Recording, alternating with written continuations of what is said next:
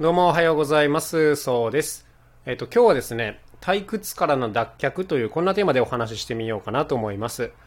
普段ですね、まあ、家事としての演奏活動以外に、えっ、と、ドラムのレッスンをまあこそこそやってるんですよ。本当にもう生徒さんも少なくて、細々とやってるような感じなんですけど、まあ、自分自身がこうドラムが大好きなんで、やっぱドラムに触れてる時間が欲しいなということで、レッスンをしてるんですけども、あの、この間ですね、一人の生徒さんがすごくいいことをおっしゃったので、まあ今日はそれをちょっとテーマに行きたいんですね。で、その生徒さん今何をしてるかっていうと、もうドラムの基礎演奏技術っていうのはすごく高くてですね、今はどっちかっていうとこう即興ができるような、なんていうんですかね、組み立てをしてるというか、そんな感じなんですよ。即興ができるような組み立てっていうのも不思議な話なんですけど、まあ、楽器ってやっぱり最初はですね、ある程度決められたことをやろうっていうのが、まあ、主になってくるわけですよ。曲とか、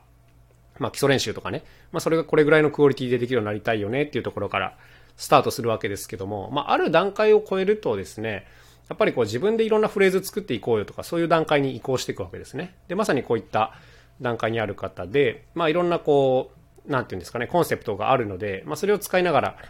説明をしてるんですけども、まあ、ある時ですね、その生徒さんが、その、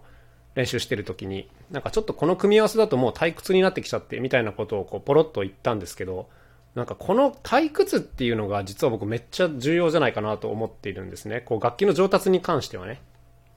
なんか基礎練習退屈っていうのとはちょっとこれ違う意味なんですよね。なんかこう即興する上でなんかいろんなこうパターンとかを試すわけですけども、まあその中でこう退屈に感じる、まあそれか新しく感じるっていうこういう分かれ道があるわけじゃないですか。で、やっぱりですね、この時にできるだけこう自分が新鮮だと思う方に行くっていう、この感覚は、あの、みんな持ってた方がいいと思うんですよね。なんか、こう、なんていうんですかね、日常生活してると、この退屈だっていう瞬間ってなかなか変えられないなと思うんです。例えばね、こう、ご飯屋さんになんか食べに行って、まあ、いつも頼むメニューがあるとするじゃないですか。大体ありますよね、なんか、みんなそういうので。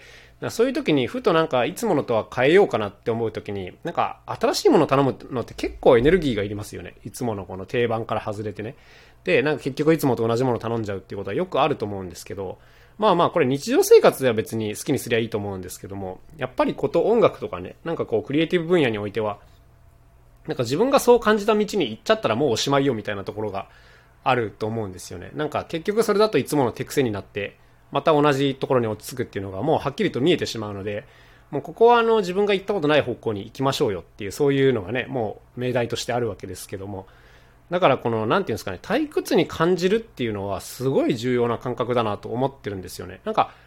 ある程度こう、慣れてこないと、退屈とすら感じないというか、うん。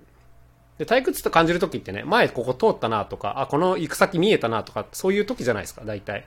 こういう時っていうのはね、やっぱあの、その通りに言ってもダメなんですよね。だから、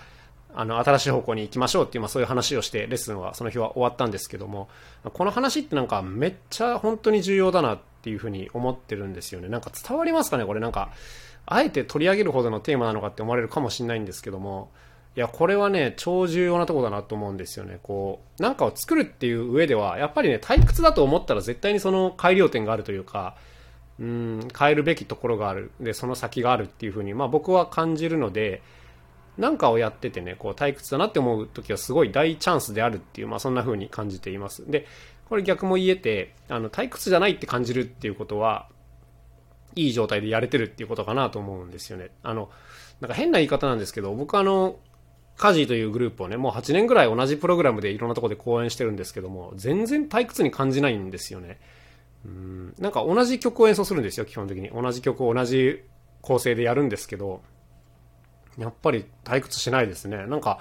その都度ごとにこう新たな発見があって、何かをこう大きく変えようとはもはやあんまり思っていない自分がいてですね、まあこういうのに取り組めてるっていうのは非常に嬉しいことなんですけども、大概のことなんてね、1年を繰り返せばまあ飽きますよね。だけど、飽きないっていうのはすごい重要なことだなと思います。まあまあまあ、あの、そんな、